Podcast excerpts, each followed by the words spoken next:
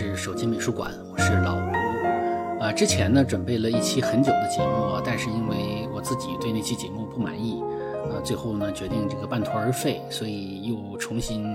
呃做了这个新的一期节目。今天要介绍的呢是大家相对熟悉的啊，也就是我用了很久，呃，这个节目头像的这个画家比利时的玛格丽特。啊，尽管头像用了很久啊，但是我还始终没有做过他的节目啊。其实他也蛮难的，也不是很好讲。我在《寂寞大师》这本书中也写过他，但是呢，我也不打算去读那篇稿子啊，那篇文章我还是打算就是以常规的形式来做一期完整的音频节目。呃，玛格丽特的全名叫做勒内·弗朗索瓦·吉兰·玛格丽特，他是一八九八年十一月二十一日出生，一九六七年八月十五日去世。众所周知呢，是一个比利时的超现实主义画家。他出生在比利时南部的一个小城，父亲是一个生意人啊，或者说是个推销员，母亲是一个女貌裁缝，算是一个中产阶级家庭。但不知道是不是父亲生意方面的原因呢，他们经常搬家。他小时候性格是古灵精怪的，经常扮演神父啊，搞一些弥撒仪式之类的游戏。他有两个弟弟。二弟叫雷蒙德，后来是成功的商人，但是跟家庭来往不多。三弟叫保罗，后来成为一个音乐家，跟大哥呢一直保持着亲密的关系。而且呢，当时他去巴黎的时候，保罗还一起跟他在巴黎生活过几年。他母亲呢有抑郁症病史，啊，有自杀倾向。父亲啊曾因此有一段时间啊，每天晚上把母亲都锁在卧室里。但是还是有一天呢，母亲跑了出来。啊，从一个桥上跳河自杀，直到十九天之后才发现了尸体。那一年，玛格丽特正好是十四岁。很多人认为，玛格丽特后来所画的戴着面纱的那种人的脸，哈，或者说是被某些物体遮挡的脸，啊，就源自母亲遗体上被覆盖的那块布。啊，当然他自己是不承认的啊。母亲去世以后呢，父亲将他送到奶奶和姑姑那里住了一段时间。玛格丽特学习成绩不太好啊，但是画画还是不错的。在一次大战时期呢，他在布鲁塞尔的皇家美术学院读书，但他自己说啊，很少去上课啊，因为他对学院派的这种教授的内容呢不是很满意。二十二岁的时候啊，他在布鲁塞尔偶遇了一个童年的时候认识的小伙伴啊，叫做若尔热特，于是他们开始频繁的来往啊。这个女孩呢，后来成为他的模特，然后成为他的女朋友、妻子，夫妻感情啊，总体上说还是不错的，但是没有子女。啊，当然中间也会有插曲了啊啊，这种八卦我们就不细说了。他家境还算不错啊，一战时期呢，呃，整个世界经济都不景气，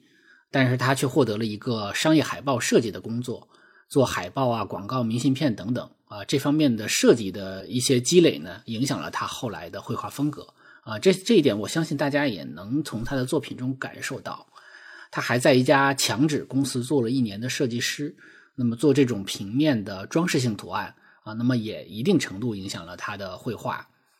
一战时期呢，他接触了意大利未来主义艺术，并受到了一段时间的影响，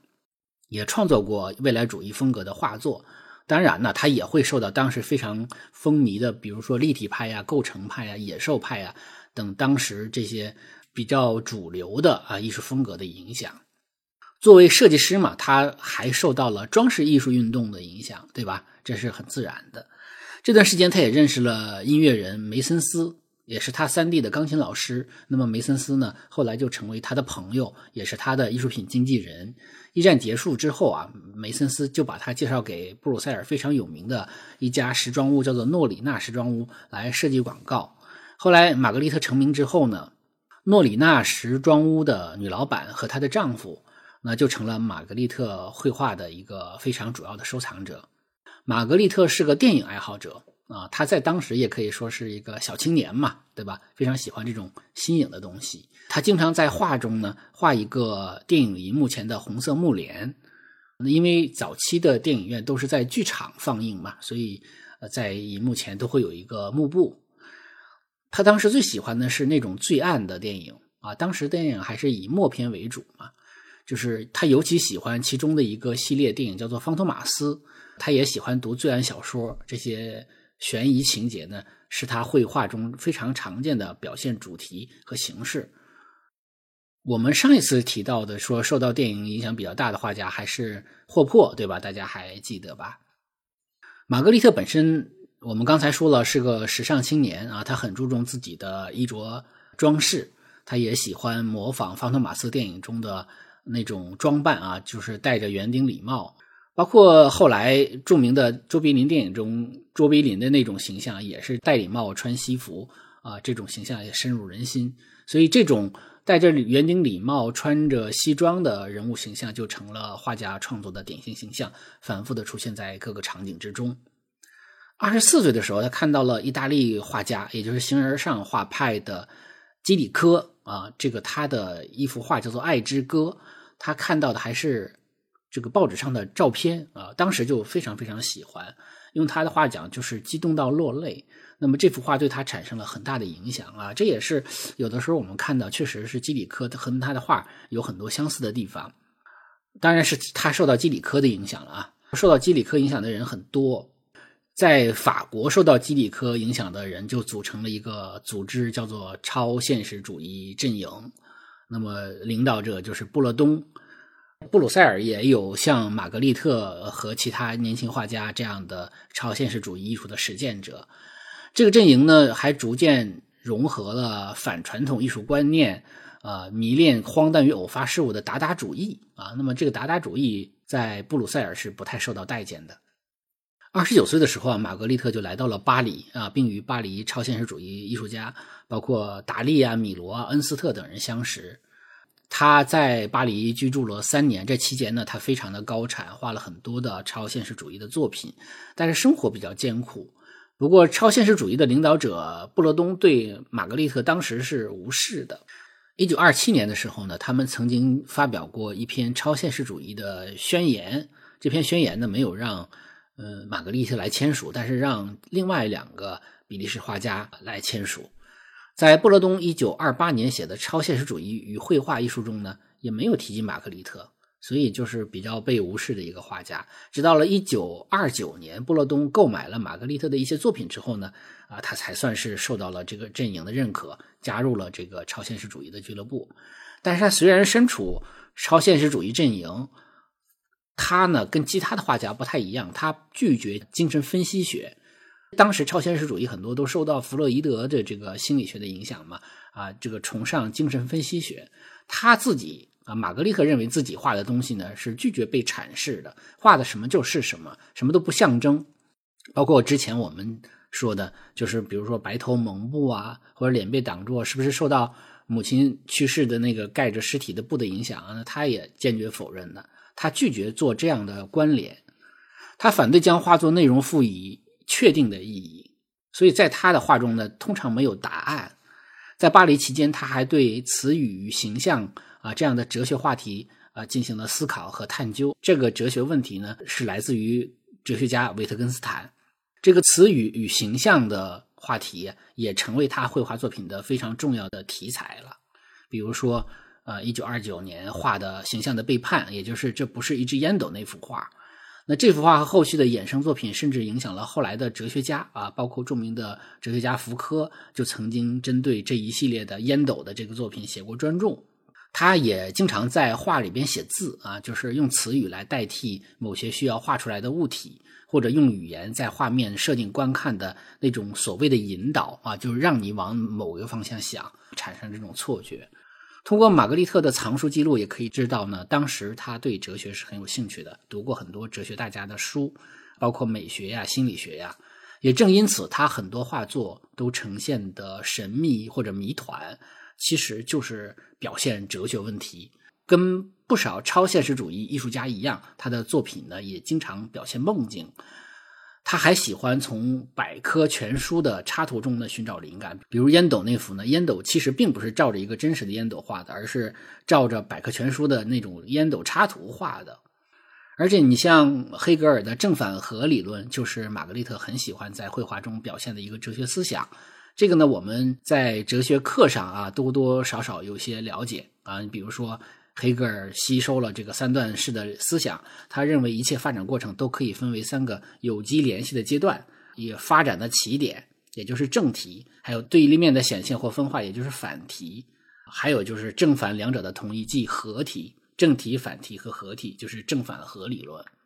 那么合体呢，不是简单的否定，而是否定之否定或者阳气，是吧？这大家听起来都很熟悉，这是我们哲学课上提到过的。所以他的不少话呢，都可以用类似的哲学的角度去分析和去感受吧。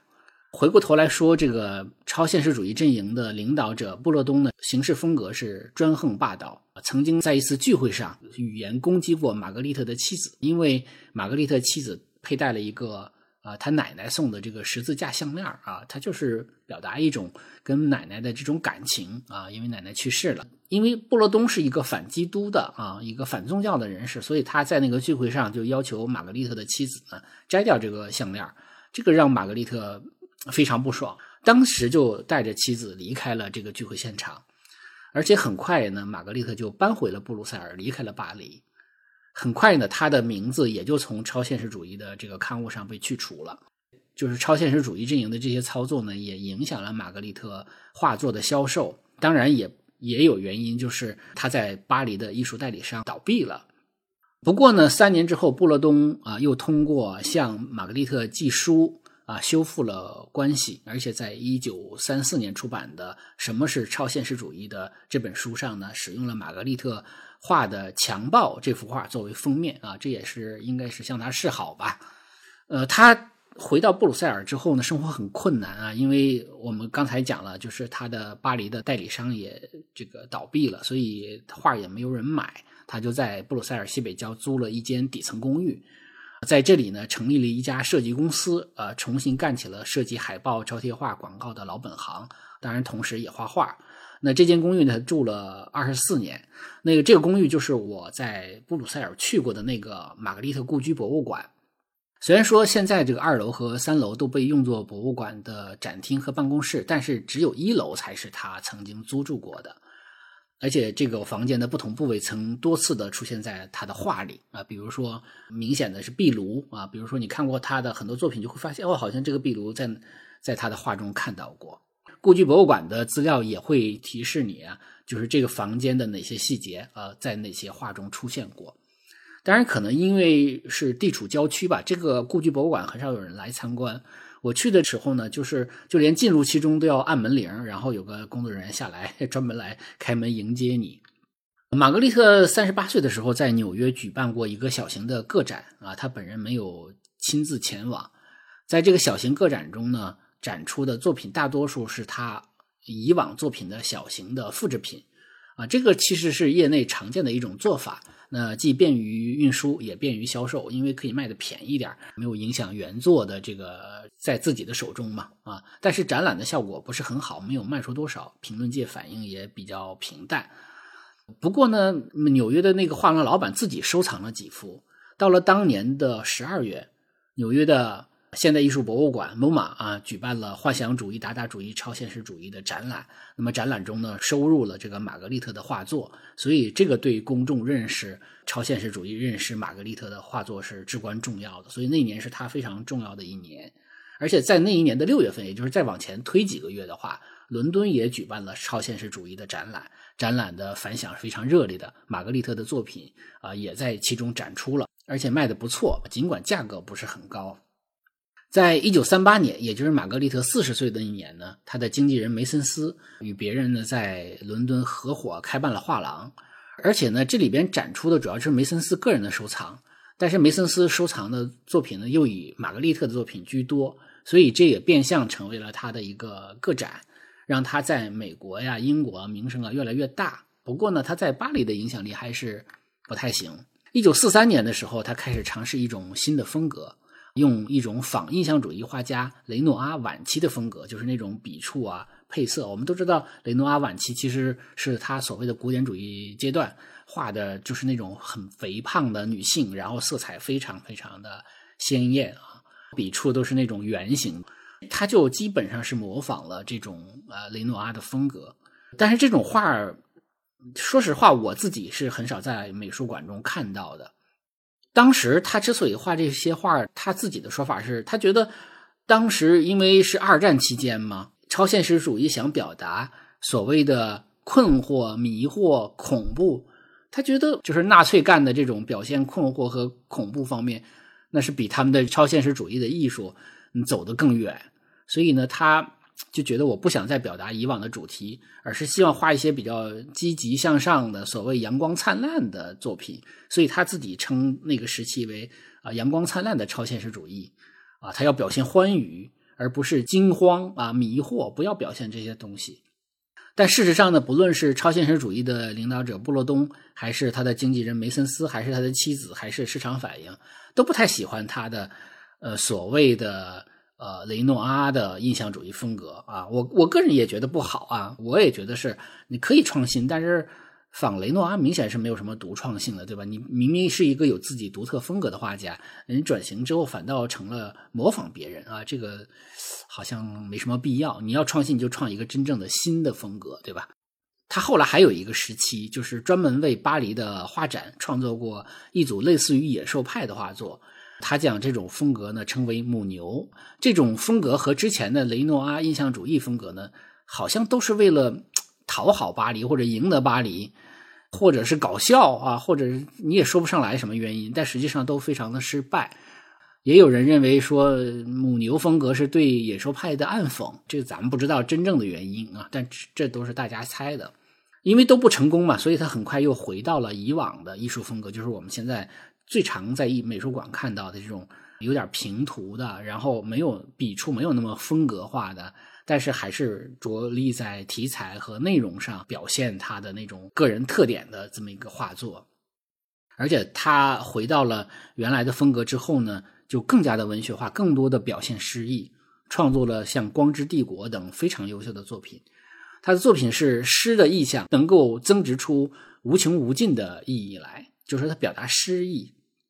他说：“我将绘画理解成这样的一种艺术，以一种特别的方式将各种颜色放到彼此的旁边，使得它们本身消失，而一种诗的意象就从中浮现出来。这个意象是对某个念头的完整描述。这个念头呢，用一种全非漠然的秩序，将熟悉的可见之物形象联合在一起。这种具有时效的秩序虽然是被我想象出来的，但它绝非不真实。诗的意象的真实，就是宇宙的真实。”我们不说画哈，我们就说诗，因为他这里头提到了诗。我小的时候呢，嗯，看过一份报纸叫做《语文报》啊，这个报纸很不错。那这个报纸在提到写诗的语言特点的时候，就提到说，写诗应当有诗加语，就是你不仅应该有音乐性，你还应该有想象力。你这个语言听起来就是诗的语言，而不是散文的语言，不是小说的语言。所以我当时的理解就是，你不能太符合逻辑，你不能太写实。你要能把不相干的东西联系起来，然后听起来也很相干，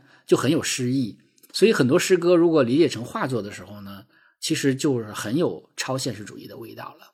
总体来说，玛格丽特的研究啊，侧重于视觉和语言之间的关系，通过对日常物体的这个解构处理，将物体扭曲放大到夸张的尺寸，而且赋予其有光泽的啊近乎古典式的形体。也就是他的绘画其实是古典式的绘画。只是说它的表现的东西和它的形象、它的造型啊，不是古典的。那他以此来展现物体的虚幻的特质，他追求一种矛盾不安的那种空间维度。在画中呢，现实和虚构可以共存。他的画作犹如一首让观者大吃一惊的诗，他将不合逻辑的、毫无联系的物体并置在一起，营造出一种画面和语言上的那种不搭，对吧？就是这种不搭形成了一种非常有意思的效果。所以他的画并没有画什么奇奇怪怪的东西啊，我们都认识，但也很难懂。因此呢，讲他的画几乎不太可能，因为画面上全都是问题，没有答案，没有答案，你让我怎么讲呢？对吧？也没有标准答案，他自己可能都不一定给你标准答案，啊，都是我们这些观画者的感受和我们的想象。他在名声和事业上，嗯，越来越成功，后来被很多的年轻的粉丝追捧。还曾受邀为新的国会大厦创作壁画，当然也会因为为了一些钱来复制小尺幅的旧作，显得有点商业化。不过呢，值得注意的是，他在复制小尺幅旧作的时候，往往会做一些微小的，但是很有意味的改变。我们不能否认这其中为了钱哈有利益方面的原因，但是玛格丽特对于复制品的理解本来就跟其他画家不一样的啊，因为他本来的认为就画就是一个对外界的再现，就是一种复制嘛。我们说过，他是设计平面海报和做印刷品出身的。他创作绘画时呢，也受到这些设计类印刷艺术的很大影响。就很多人介意的东西，他可能并不会介意，他甚至会觉得这是他创作的一个形式或者一个部分。实际上，复制再现本来就是他绘画中常出现的一个主题。在他晚年的时候呢，他创作了一组很特别的作品，比如说把这个新古典主义画家大卫啊雷卡米埃夫人的这个夫人改成一个弯折的棺材啊。那么这个原作上哈，这个大卫的那个雷卡米埃的夫人夫人是坐在沙发上的啊，所以身体是 L 型的，那他就做成一个 L 型的棺材。比如说马奈的阳台上有四个人啊，三个人站着，呃，就高矮不同的是吧？还有一个人坐着，那他就画成了四口棺材啊，三个直立的棺材，一个 L 型就是一个弯曲的棺材，这就是坐着的那个人。所以这些画呢，也都制作成了青铜雕塑的版本。那么这种题材不仅符合历史上的这个弗兰德斯所谓虚空画派的传统，虚空画派就是我们之前接触过一些静物画。但是静物画中呢，就会出现一些表达死亡主题的呃题材的东西，比如说鲜花啊，鲜花是容易凋谢的嘛。那么水果啊是容易腐烂的，小虫子容易死掉的，蜡烛啊是容易燃尽的，玻璃是容易碎的，骷髅那就是表示人类生命的脆弱。所以这种虚空画派的那种哲学观念，好像也影响了他。他在晚年的时候用他的方式来表达。呃，死亡，所以这组作品也是他人生尽头的一个很自然，但是又特别的一个预示。在一九六七年啊七月，他被查出呃胰腺癌，然后一个月之后呢，他就去世了。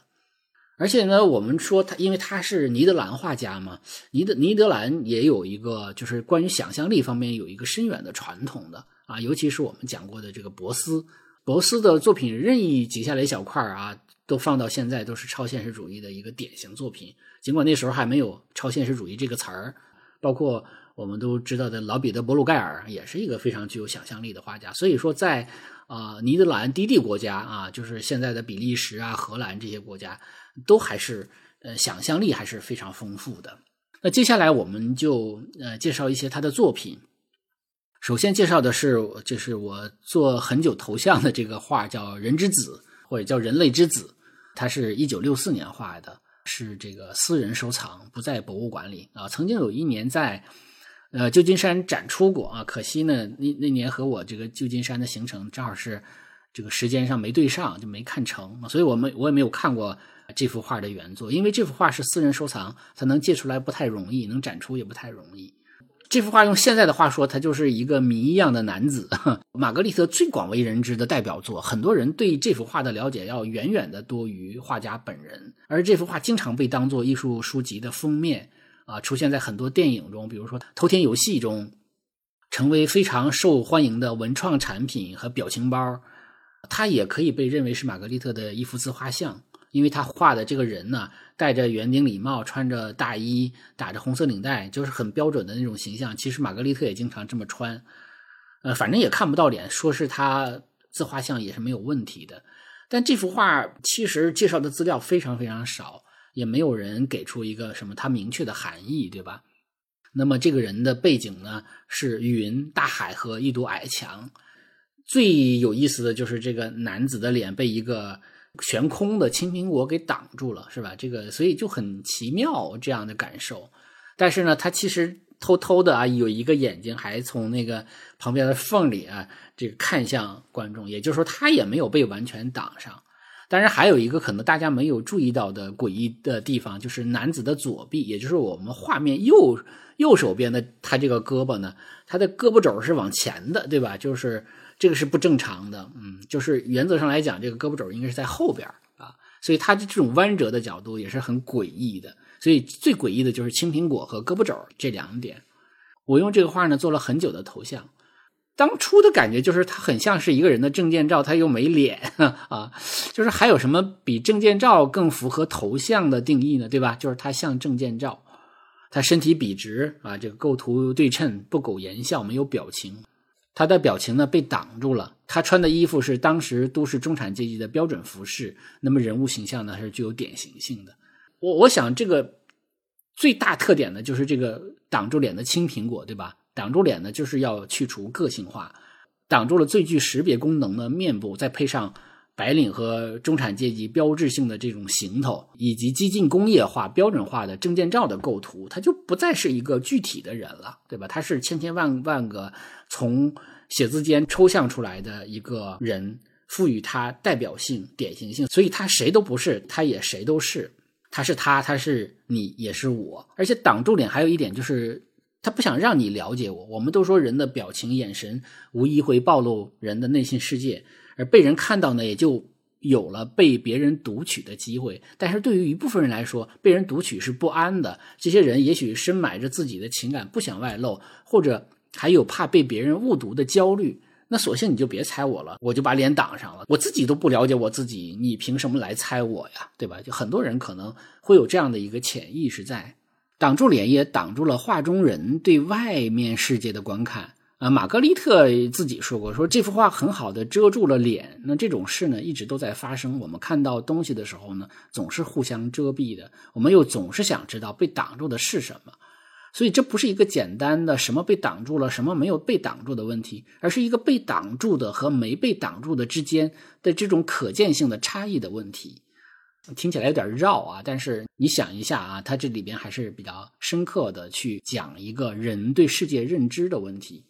那这幅画有不少的变体啊，比如说有不同的配色，还有或者说把这个遮挡的青苹果改成鸟，或者是把脸直接挖空等等。还有一幅是无数个人像雨滴一样从天而降，那幅画中人没有挡脸啊，但是呃形象上啊，就是人这个穿着上与这幅画是一致的。我们看另外一幅画，就是形象的背叛，这是一九二九年画的啊，是现在收藏在洛杉矶郡立艺术博物馆。这个在画中呢画了一个烟斗，然后上面写着这不是一支烟斗。从画面上来看呢，这真的很简单是吧？他也没画什么特别的东西。我大概觉得思维方式是来自于小朋友那种认字卡片啊，一个图，然后下边会写这是什么什么东西，对吧？这个词像这个物品相对应的单词，比如大桥，下面就写个大桥。而画家这里头反其道行之，告诉你这不是你看到的那个东西，因为它只是那个东西的图像，图像只是一种呈现方式，而不是物体本身，它并没有错，对吧？所以呢，这个玛格丽特就说说有名的烟斗啊，人们老是用这个来批评我。但是你能填满我的烟斗吗？你不能，因为这个画上的只是一种象征，难道不是吗？他说，如果我写下的说这是一个烟斗的话，那我反倒错了，我就是在说谎了，因为这不是一个烟斗，这是一个烟斗的画。所以大家可以理解这其中的这种语言上的吊诡之处吧。然后还有一个介绍，就是《光之帝国》这这幅画。这幅画我看到过几个版本，其中呢，呃，一个是在威尼斯的佩姬古根海姆博物馆，呃，还有一个是在布鲁塞尔的皇家艺术博物馆都看过。他画过好几幅，其中在皇家艺术博物馆那幅还有湖面的那种倒映的光。就是，如果是你是一个不是很敏感的观画者的话，你可能都不一定发现这幅画的诡异之处啊，因为他的画法非常的常规啊，非常的学院派啊。天空是白天，但是呢，这个建筑、树林和湖面却是夜晚，还要有路灯来照明，对吧？这个就显得很诡异。就是天还是很亮的，但是地面上的这个建筑和森林和这个小屋啊，却是一个夜晚的形象。某种意义上讲也有可能是吧？某就我我觉得就是比如说在傍晚时分你在逆光的时候有这种可能，就类似的这种场景。呃，但是呢，就是它毕竟还是呈现出这种反差啊，它呈现出这种不和谐啊。这里头既有阳光也有灯光，它就形成了一个真实的假象，从而让观众呢产生一种很莫名的神秘感、疏离感，就就形成了一种特有的趣味。可能我们这种比较无趣的人才会想啊，这个这个是真有可能，就是所以我们认为这个在现实中可能的人是比较无趣的。然后我们再看在鹿特丹博伊曼斯范伯宁恩美术馆收藏的这幅一九三七年的《自由的门槛上》，啊，这幅画我也都看过。这是一幅定制的画作啊，是将一九二九年的一幅前作，然后把它从横向构图改成了纵向构图。啊，那么画中呢，具有马克利特的这个典型特征：开阔的空间和死寂的气氛。啊画中画物品被放置在匪夷所思的场景里，由此呢超越了现实。这幅画的标题含义来自于约翰·布陈的小说《祭司王约翰》中的一句，叫“黎明的清新空气就如我血里的酒，我不自由，但我在自由的门槛上。”这个空间中的八幅画中画呢，都是画家之前画作的典型场景，比如说蓝天白云，对吧？这是在玛格丽特画中非常非常常见的一个元素。啊，他跟别人说说我画蓝天白云不是因为我爱画这个蓝天白云，是因为我想用蓝色，因为我很喜欢。比如还有木纹版，啊，这个他画这个木纹版呢，是学习了恩斯特的绘画题材和技法。还有画这个裸女的躯干部分，他画裸女的时候，他经常只画躯干部分啊，因为没有面部，也不具有个性化的特征，但是呢，又能体现出女性的这个形体魅力。那么想尽一切办法不画脸，也是玛格丽特非常独特的一个绘画趣味了啊！包括森林很暗的森林、铃铛、火焰，还有那种像水印纸的剪贴，我我怀疑是不是跟他画过墙纸有关。那么这些元素，这八幅画实际上都是他之前非常常画的一些东西。画面右下角的大炮指向的，被认为是那个裸女的躯干。而炮呢，则暗示着男性的性器官。然后我们再联系这个主题标题，叫做“自由的门槛上”，好像让人产生很多联想，对吧？然后我们再看红色的模型，红色的模型呢，呃，我这里呢给的是一个巴黎蓬皮杜艺术中心收藏的版本啊，一九三五年的版本。我看到呢也是鹿特丹呃那个版本，略有差异。就是他在他常见的画的木纹版的背景前呢，画了一双脚和鞋结合的这么一个东西啊，一双脚或者一双鞋啊，会脚状鞋啊，脚掌的前半段是非常清晰的脚的写实，每个脚趾都有指甲，然后脚上的青筋暴露，就有点像血管似的，然后这个血管后面过渡成这个鞋带一样，就是脚和鞋的一个呃组合体，还给人一种非常诡异的感觉。这幅画总共前后画了七版嘛，我当时在鹿特丹看到那版的时候，给我留下了非常深刻的印象。那这里他也使用了超现实主义常用的一种嫁接的手法，就把完全不同的东西呢组合到了一起，形成了一个新的物体。那么又和谐又诡异，又真实又荒诞，又熟悉又陌生。虽然脚和鞋子密切相关嘛，但是很少有人能想到以这样的方式把它们组合起来。那么，所以玛格丽特画通常都没有答案。让观者产生疑问本身就是答案，或者说答案都是在观看者自身的感受中。他针对这个作品呢，他说过一句话，他说啊，这幅画说明了最令人恐惧的事物，如果你不特意留意它，它就会变得平常无奇。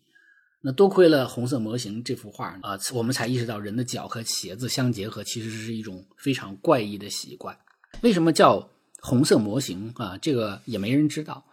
啊。模型也可以翻译成模特嘛，所以。这里更关键的是，根本没用红色。那红色哪儿来的呢？所以他不少画作其实没有办法从标题中找到答案。有人说他画的时候也经常不起标题，画好了之后呢，让一堆人来分别起，然后从其中选出一个来。包括我们之前提到那几幅《人之子》也好啊，《自由的门槛》也好，其实也都不是很好理解哈。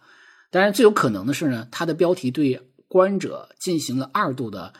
打引号的欺骗啊，或者是打引号的误导。那么形成一种语言与画面的进一步的疏离啊，我们介介绍过啊，他执迷于什么呢？语言与形象的哲学思考，所以这有可能是他一个恶作剧啊，也是符合他超现实主义艺术的一个观念来。不过说来也有趣哈，就是这个当年玛格丽特幻想出来的画面呢，在现实啊，也就是我们今天已经成为了一种真实的鞋子。我在我在网上看到过这种鞋子。叫做五指鞋，用于运动和训练的，就是这种鞋把五个脚趾分开了。那虽然说看起来不太像脚吧，但是也很像了。所以我不知道是不是受到这幅画的启发哈。然后我们再看另外一幅，呃，在这个鹿特丹博伊曼斯范伯宁恩美术馆看到的画，叫做《不可复制》啊。这幅画画于一九三七年。这幅画和刚才我们提到的。红色模型就是鹿特丹那版的红色模型和之前的自由的门槛上啊，这个这三幅画其实都是定件啊，都是这个呃收藏家爱德华詹姆斯的定件。那么这个不可复制呢，是詹姆斯的肖像，你能想象出来吗？肖像画不画脸，对吧？这个是不是有点亏了？但是说实话，如果真的画脸的话，可能就没那么有有价值了啊，因为那就不太像玛格丽特了，因为玛格丽特真的是很少画脸，而且呢，比较怪异的是，就是一个人照镜子本来应该照出自己的正脸来，结果照的还是后脑勺。关键之处在于，就是右下角的那本书就是正常的镜子反射，正常的这种正字儿变反字儿，说明这就是个镜子，但人却不能，书能，但人不能。玛格丽特又给大家制造了一个有趣的谜团。我们刚才说了，这三幅收藏于鹿特丹博伊曼斯范伯宁恩美术馆的画呢，都是詹姆斯的收藏啊，大概是一起啊入藏了这个鹿特丹的这个美术馆。不可复制这幅画也被做成了电影海报啊，也就是去年，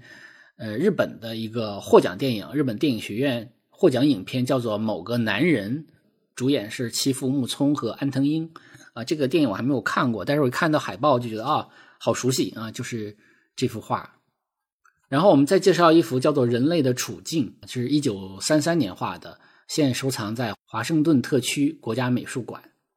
人类的处境是一幅非常典型的玛格丽特式的画中画的作品啊！其实对于当代观众来说，这个视觉效果已经不再陌生了。很多人把风景的局部啊这样的拍下来的照片啊，或者一个画，再放到现场风景的现场，然后再拍第二张照片，就形成了一种非常有趣的视觉效果，是吧？这个我们在。微博上经常看到有这样的，小红书上是吧？就是网上经常能看到这样的图，风景与图片融为一体，但是又是两个东西，它就形成了一种错视。